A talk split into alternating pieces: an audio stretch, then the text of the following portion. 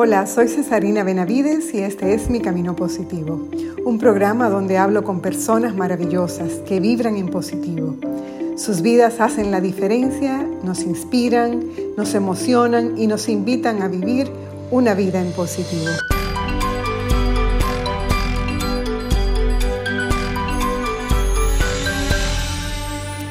Hoy decidí que con este episodio cierro este año 2020 y retomo donde lo dejamos en enero de 2021 con más conversaciones poderosas, más momentos memorables y más pensamientos positivos.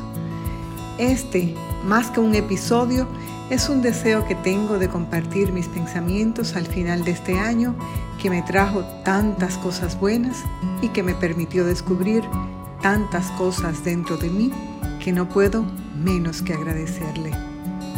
Este año también se llevó algunos miedos con los que viví por mucho tiempo y que me tenían un poco atrapada y se generó dentro de mí un sentimiento de valentía que antes no tenía.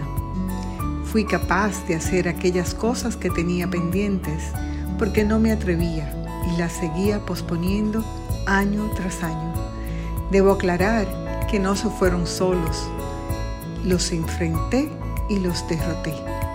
Ahora ya no son miedos, son recordatorios de mi coraje, de mi determinación de vivir de cierta manera y de no permitir que ellos me paralicen y se roben la mejor parte de la vida, que es vivirla. Tantas cosas he vivido en este 2020 que me parece que han sido dos años en uno verdaderamente intenso en todos los sentidos, tanto a nivel profesional como personal. En lo profesional, gracias a Dios, no paré de trabajar nunca. Es más, trabajé más que nunca y mi equipo también.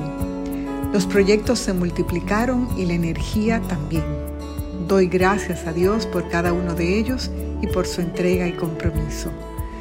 Pero para muchos fue un año en el que no la pasaron muy bien. Mucha gente perdió su empleo, se lastimaron las familias, perdieron seres queridos y les tocó crecer y madurar un poco forzadamente. Para la humanidad fue un bajarnos de los altares donde nos habíamos colocado y darnos cuenta qué tan humanos y vulnerables somos. Para las empresas fue reconocer que ningún plan de contingencia es un blindaje total y que ese por ciento de imprevisto que a veces contemplamos puede ser de un 100%. Para las familias fue darnos cuenta de lo mucho que nos hacía falta hablar, estar cerca, volver a comer juntos y a reír juntos y a darnos ánimos los unos a los otros, permitiendo así que el amor viviera una hermosa primavera. Yo por mi parte hice dieta informática y decidí que no vería ni escucharía noticias, sino que me informaría adecuadamente en los medios que ofrecieran información no contaminada ni interesada. Funciona a veces no saber tanto. Aproveché mucho la formación en línea, con seminarios, charlas, podcasts, en la parte profesional, e inicié un camino maravilloso de aprendizaje que me mantuvo todo el año con la ilusión de una adolescente, reconociendo que tengo tanto que aprender y deseando mucho más. Comencé este podcast en abril, motivada por un programa de radio español que hablaba sobre pensamiento positivo. Eso me cayó como anillo al dedo. Creo que nunca estuve tan clara de querer hacer algo. Eso prendió la chispa y sin pensarlo mucho y sin tener ninguna experiencia ni idea de cómo iba a hacerlo, comencé a hacerlo. Dicen que a vivir se aprende viviendo. Pues es verdad. Y pude al fin encontrar un propósito, un camino de vida, una forma de estar, de sentir, de ser y de vivir. Mi camino positivo. No pueden hacerse una idea de lo que este proyecto significa en mi vida. Es haber encontrado la vida que quiero vivir. Pienso en positivo, hablo en positivo, actúo en positivo. Y es más una decisión que una consecuencia. Y es algo que quiero que otros experimenten por el resultado, no porque lo esté haciendo yo, sino por los frutos tangibles de hacer un giro completo hacia una vida más enfocada en lo bueno, encontrando siempre el lado que suma, todo lo que aporta y hace nuestro mundo mejor, y mejora además la vida de los otros y la nuestra. Pude además escribir y escribir, hasta terminar el libro que inicié cuando comencé hace muchos años a escribir un diario. Realmente esto es como parte de un sueño que no quisiera despertar. Son de esas cosas que tú dices que quieres hacer, pero en lo profundo de tu corazón no sabes si se va a dar. Es bonito pensar que sí, pues este se dio de una manera muy especial. En medio de dos charlas que coincidieron en fecha y horario, con un audífono en una y el audio de la computadora en el otro, escuché que hablaron de una empresa recién formada también en medio de la pandemia, que se encargaba de ayudarte a terminar tu libro. Así se llama, Termina tu libro. Y su eslogan dice algo como que te ayudan a que salga el libro que llevas en el alma. Parece que un ángel me los mandó a domicilio. Eso fue en mayo. El libro salió el 25 de noviembre. El 25 de diciembre cumplió su primer mes y no me lo puedo creer. Este año finalmente pude pasar tiempo en mi casa, disfrutarla, ocupar sus espacios, trabajar en mi jardín, organizar mi cuarto de lectura y crear una nueva oficina con todo lo que me gusta dentro. Área de scrapbooking, regalos, manualidades, espacio para escribir, música, velas, en fin, todo lo que me gusta en un solo lugar. Es un espacio mágico donde entro, me pierdo por horas y soy muy, muy, pero muy feliz.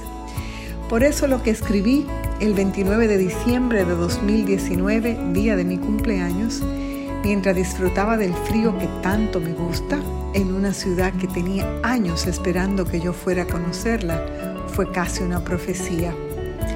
Escribí entonces una reflexión sobre cómo quería vivir este año 2020 y decía que quería vivirlo a todo lujo. Pero el lujo al que yo me refería era el de hacer planes infinitos y proyectos futuros. Escribir, escribir y escribir. También quería tener tiempo de almorzar en mi casa, pues los últimos tres años no había podido hacerlo por temas de trabajo. Yo quería cambiar eso. Decía además que iba a hacer más cosas de las que me hacen feliz más caminatas en la montaña, más conversaciones profundas, más contacto con la gente que amo, más celebrar la vida y agradecer la que Dios ha escogido para mí. Todo eso es lo que he hecho en 2020 y mucho más.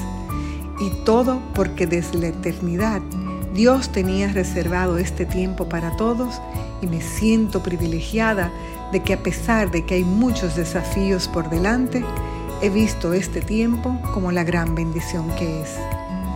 Cierro este año agradecida por todo lo vivido, como he cambiado y madurado, por todas las oportunidades de hacer las cosas de una mejor manera y de haber podido ayudar a otros a encontrar una alternativa cuando la solución a un problema no era visible a sus ojos. Los planes de Dios son siempre perfectos y nosotros no podemos querer entenderlo todo, todo el tiempo. Tengo la ilusión de que lo que viene es bueno, bueno para mí y bueno para la humanidad en general.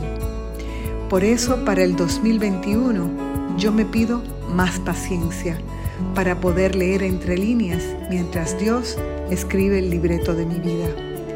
Me pido disfrutar cada sorpresa, cada nueva oportunidad cada nuevo amanecer.